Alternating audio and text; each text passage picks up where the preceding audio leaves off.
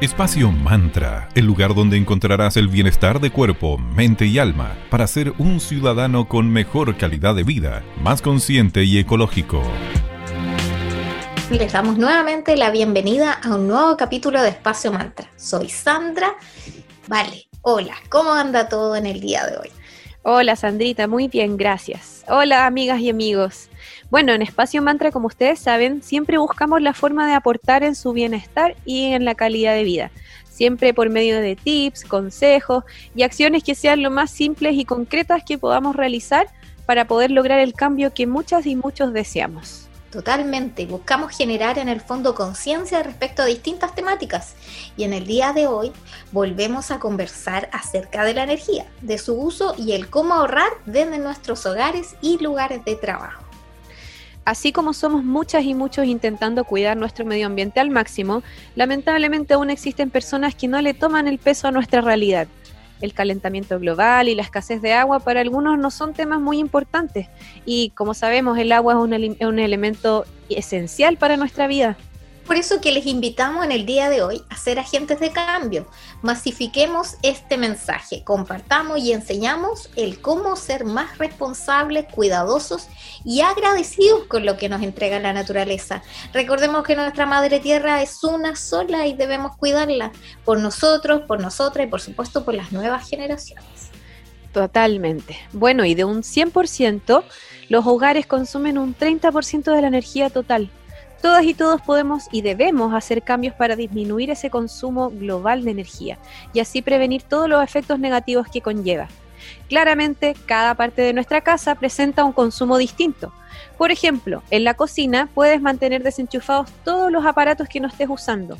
El mantenerlos conectados además va a implicar un consumo de energía innecesario. Exactamente.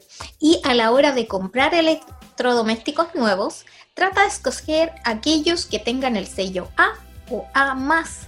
Evita dejar la puerta del refrigerador abierta. Corrobora de que quede bien cerrada. A veces esa ansiedad nos genera malas pasadas que implica abrir y cerrar, abrir y cerrar el refri muchas veces y esto también invita a controlar tus impulsos y de esa forma también que gastes menos energía y la cuenta de la luz sea más bajita. Exactamente. En el momento de hervir agua, hierve la cantidad necesaria. Comprueba siempre además que la puerta de tu horno quede bien cerrada, así evitarás fugas de energía, lo que va a hacer que tus tiempos de cocción se reduzcan y claramente vas a consumir menor cantidad de energía. Además, cuando uses olla o sartenes, usa sus tapas al cocinar para que así se concentre el calor.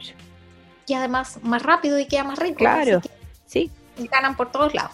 Así es a la hora de descongelar la comida, trata de hacerlo con tiempo, entonces hazlo en el mismo refri, de pasar del congelador al mantenedor, o eh, trata de descongelarlo a temperatura ambiental en un pote, le tiras agua, pones ahí lo que quieras descongelar y vas de a poco. Así evitarás el uso del microondas, porque para todos es sabido, el microondas es uno de los electrodomésticos que más gasta energía, así que ahí ojo con el microondas. También a la hora del uso de las llaves, controla la presión de las llaves para de esa forma reducir el consumo. Puedes instalar llaves de consumo reducido. Mira, no son tan caras como uno puede pensar a, mm. priori y te van a ayudar mucho a ahorrar agua. Y eh, trata en lo que sea en la cocina de lavar todo con agua fría, así no, no gastas la energía, bueno, usando el carbón. O como te hemos dicho en programas pasados, eh, junta todo, hace una lavaza y con ahí le echas el agua caliente y así de esa forma puedes ahorrar bastante agua y energía. Exactamente. Bueno, tenemos muchos más consejos para compartirles, pero antes vamos con música. Daft Punk, Harder, Better, Faster, Stronger. Y luego volvemos con más aquí en Espacio Manda.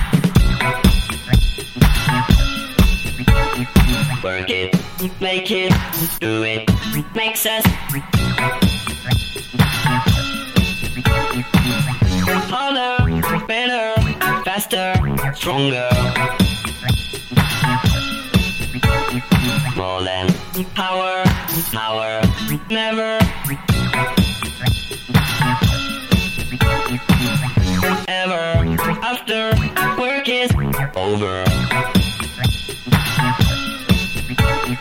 Work it, make it, do it, makes us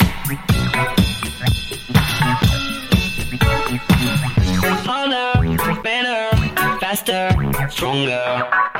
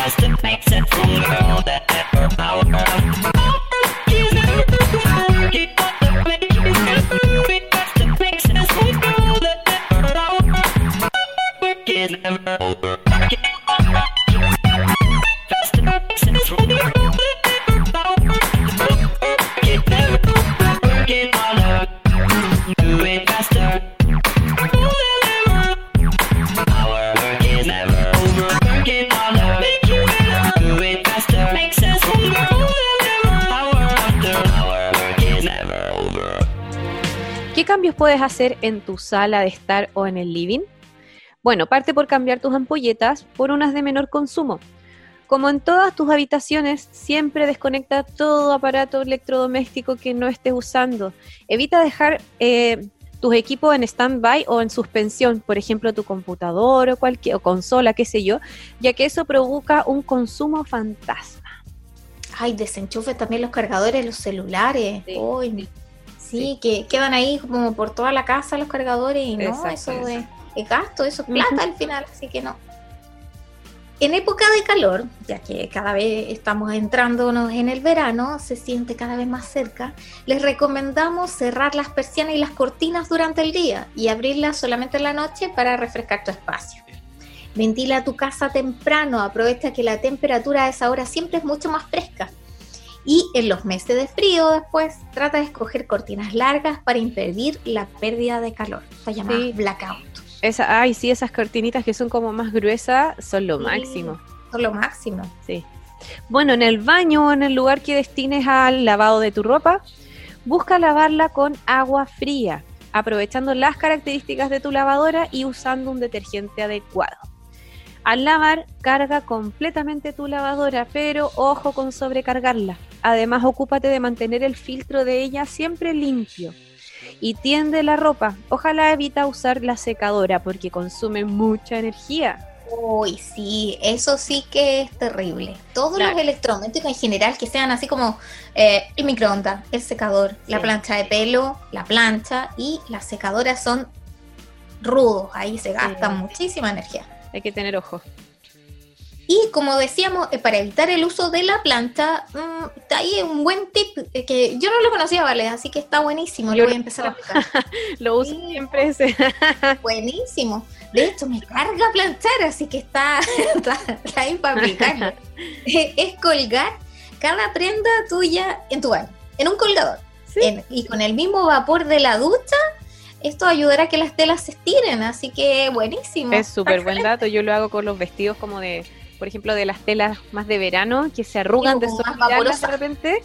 Las Sí. cuelgo en un colgador ya seca, obviamente, y con el mismo vapor de la ducha. Es increíble cómo se va estirando la telita sola. Así que para los que queremos ahorrar y además no nos gusta planchar, es una muy buena idea esto de colgar la ropita en el baño. Y a la hora de secarte el pelo, bueno, esto aplica yo creo para invierno. Es Mm. usar la opción de menos calor, porque ahora que está haciendo más calorcito, dejarte el pelo suelto y que se seque así naturalmente eh, es, lo mejor. Sí, sí, aparte que queda el pelo con menos estática. Exacto. En tu dormitorio y en todas tus habitaciones siempre apaga la luz al salir, por favor. Y nuevamente desconecta todo lo que no estés usando. Tele, equipos de sonido, consola, computador, impresora, etc. En invierno puedes ventilar tu habitación por 10 minutos y con eso será suficiente. Y si puedes, intenta aislar tu casa. Aísla los techos, las paredes, el suelo. Eso va a ayudar bastante con el tema de la temperatura y así ahorras en calefacción o estufa o lo que sea. Una buena opción y bastante más económica que poner la, la estufa eléctrica que gasta una enormidad en invierno es poner estos adhesivos para sellar bien ventanas, Claro. puertas. Sí, y quedas bastante aislado, así que todo eso te Y ayuda. aparte no son tan caros. No, no, a la hora de pagar la cuenta de la luz con, no sé, en una estufa versus sellar tus ventanas, no, es súper Claro. Bueno, y lo bueno es que tenemos tiempo, bueno, pues eso es como para hacer en, en inicios, a finales de otoño, Claro. por ahí, hacer todas esas Para abril. preparaciones previos Y al invierno. Para, para lo que se viene. Mm.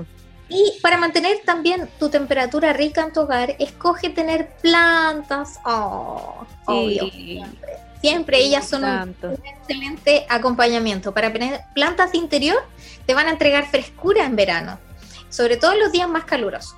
Y en, en estos días que comienza, sobre todo de tempranito, está aclarando ahora súper Ay, temprano. me y- encanta. Sí, de hecho ya eh, eh, despierto sin la, la alarma. Increíble. Sí, qué Con un hermoso. puro rayito de sol que entra por la Es lo ventana. más lindo eso, me encanta. Sí, es muy bueno, te da así como, es como de verdad, es como, ya, ya, es como si te dijera la naturaleza, ya, despierta, despierta, Sí, ya faltan hora. los pajaritos de Disney ahí cantando. Y ahí ya, escena perfecta. como cuál escena de Disney. Sí. Así que en estos días calurosos te recomendamos cierra puertas, ventanas, cortinas, toldos, persianas, todo. Así evitarás que entre el calor. Y ábrela solamente, como te decíamos hace poquito, a primera hora de la mañana y en la noche también, para que el, valor, el calor perdón, se libere del lugar. Y así quede todo fresco para después tener un descanso reparador. Sí, y cuando estén los días un poquitito calurosos, intenta mantener cerradas las habitaciones que no estén siendo usadas para que así las, las mantengas frescas. Si vas a usar ventiladores, busca aquellos que tengan un bajo consumo energético. Esto será una buena opción si es que tienes tus habitaciones bien aisladas. O sea, el aislamiento no solamente te va a ayudar en momentos de frío, sino que también con el calor, según lo que averiguamos con Sandrita. Bueno, como siempre acá intentamos presentarles soluciones que sean lo más simples de aplicar. Nos queda mucho más por conversar, pero a la vuelta de escuchar a Ellie Goulding con Love Me Like You Do.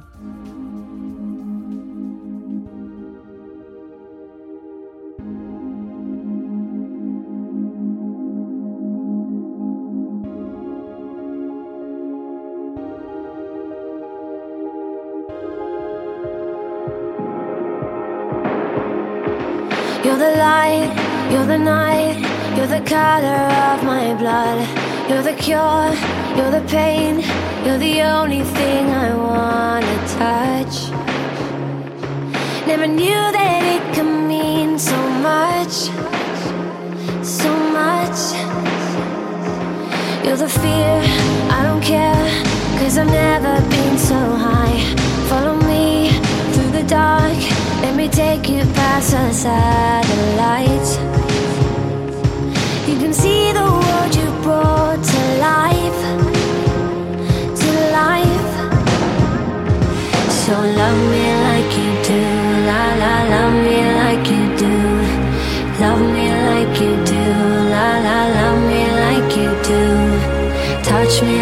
Do.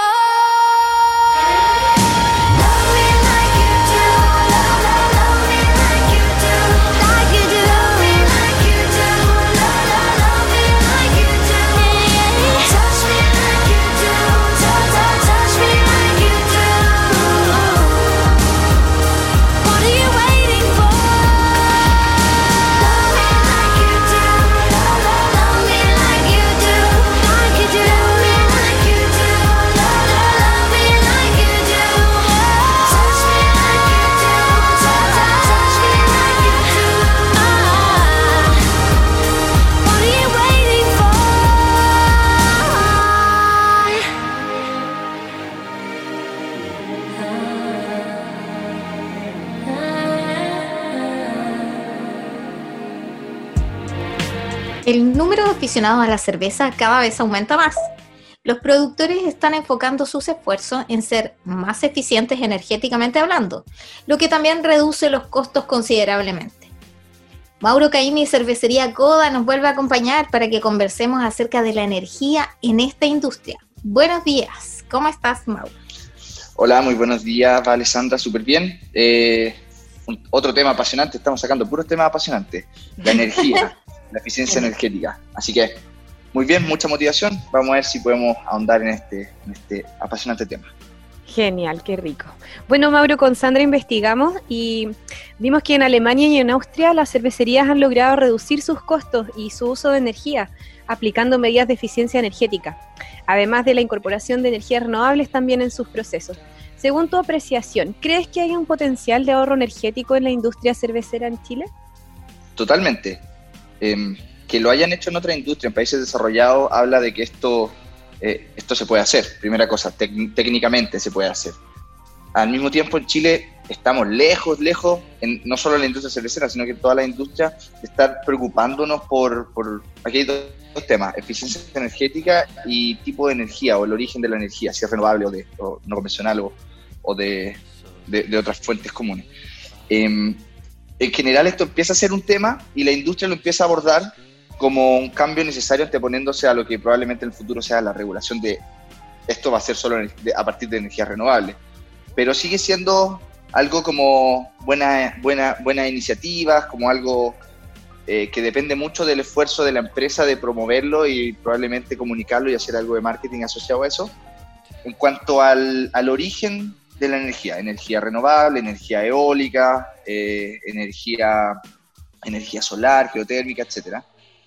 creo que hay un potencial tremendo. Chile tiene un potencial enorme de abastecer y, y tener una matriz de energía de, de origen renovable total.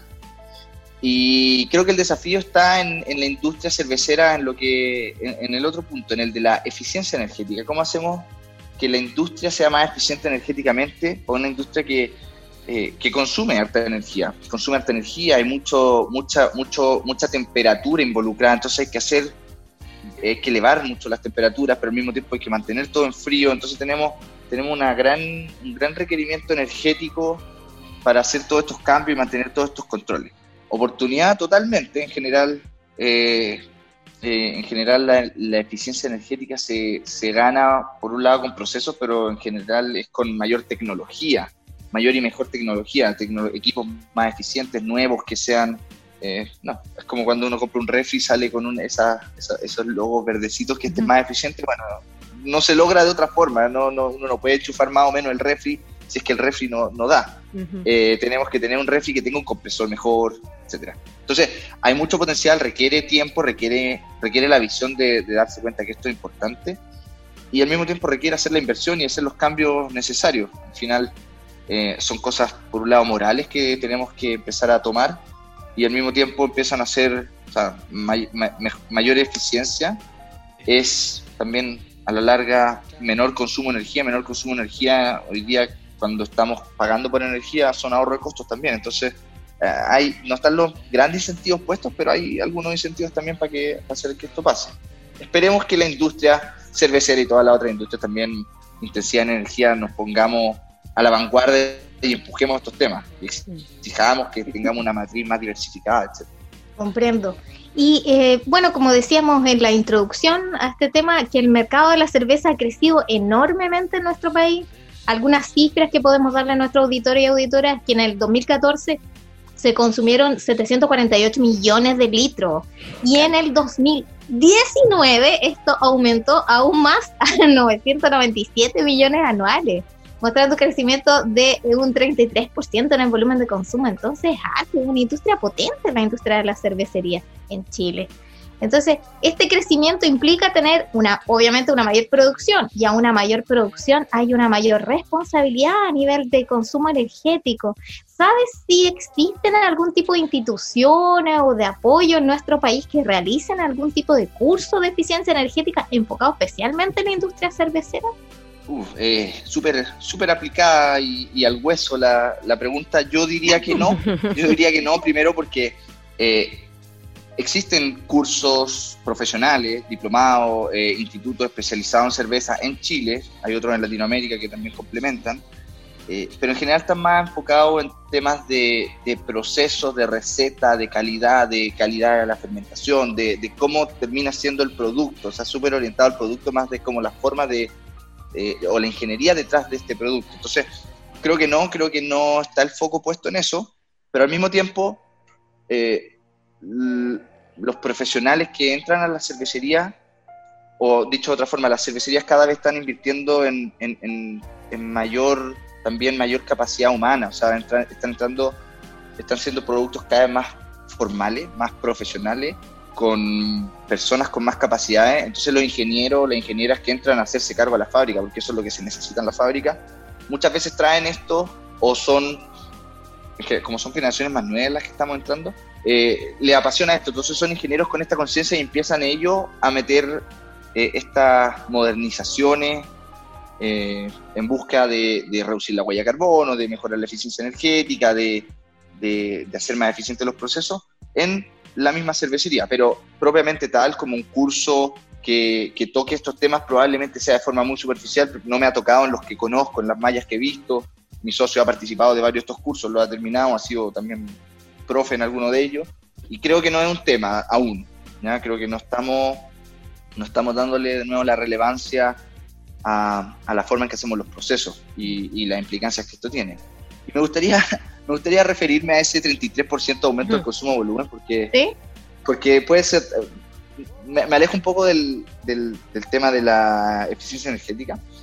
Eh, suena un aumento grande, yo creo, o sea, para mí es un aumento grande y se ve, se ve en el aumento en el consumo de cerveza, en, en la tendencia al alza, y cómo a nosotros nos tira la demanda. Vemos más bares, vemos que los consumidores aparecen y aparecen consumidores, y nosotros decimos, ¿de dónde salen tantos, tantos personajes que están tomando tanta cerveza? Y por suerte están tomando buena cerveza, que es lo que a, a mí me gusta.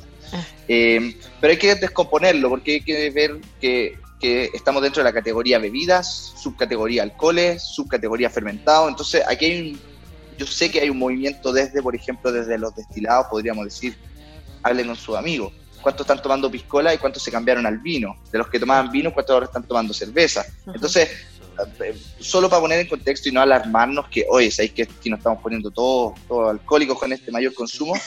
Eh, solo para poner en contexto de que no necesariamente, probablemente, o sea, puede ser una de las posibilidades, no tengo las cifras, pero tal vez estemos incluso consumiendo, eh, en, en, ese 33% estemos bajando la carga de alcohol que estemos consumiendo, pasando a, a bebidas más suaves. ¿ya? Solo para poner ahí un poquito la cuota de, de contexto y, y conciencia para no, para no tanto. Obvio, no, sí, porque la cifra es como si nos estuviéramos convirtiendo en un país alcohólico, pero no, está bien. Mauro. Por lo menos y... no se puede desprender así directamente. Exacto. No, no, no, puedo negar lo otro. Oye, Mauro, ¿y en CODA qué tipo de medidas de ahorro energético están proyectando para mediano y largo plazo, más o menos? Eh, bueno, súper concreto, el, la energía que usamos es eléctrica y es a gas. Nosotros eh, tenemos combustión de gas y tenemos enchufes que se conectan a la electricidad. Y en ambos casos va principalmente todo hacia calentar y refrigerar. Por lo tanto, eh, en lo inmediato estamos haciendo dos cosas. Uno, eh, modernizando los equipos, que es lo que partí diciendo, estamos haciendo toda una renovación de la planta. Eso es corto plazo. Estamos cambiando y comprando, invirtiendo en mejor tecnología para, para que nuestro proceso sea más eficiente. En el mediano plazo estamos cambiando, eh, y esto no tiene que ver con el ahorro de energía, pero tiene, estamos cambiando y pasando de, de de consumo de energía eléctrica 50% energía solar a que pase a, a representar el 100%, o sea, que el 100% de la energía eléctrica que ocupamos en, en Casablanca sea de origen solar, es decir, renovable. Eh, no, nuevamente, eso no es ahorro energético, pero por lo menos la energía que usamos es limpia, eh, y eso creo que también tiene un valor en sí mismo.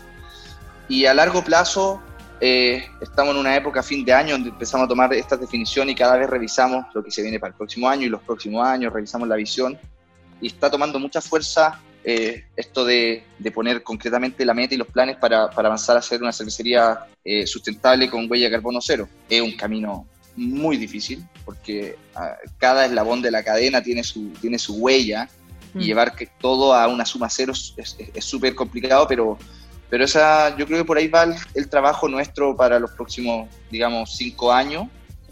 Eh, donde el ahorro energético y la eficiencia es un pilar fundamental. Hay otros involucrados, pero, pero para allá va. No, no, no vemos muchos caminos distintos en este, en este tema de la sustentabilidad.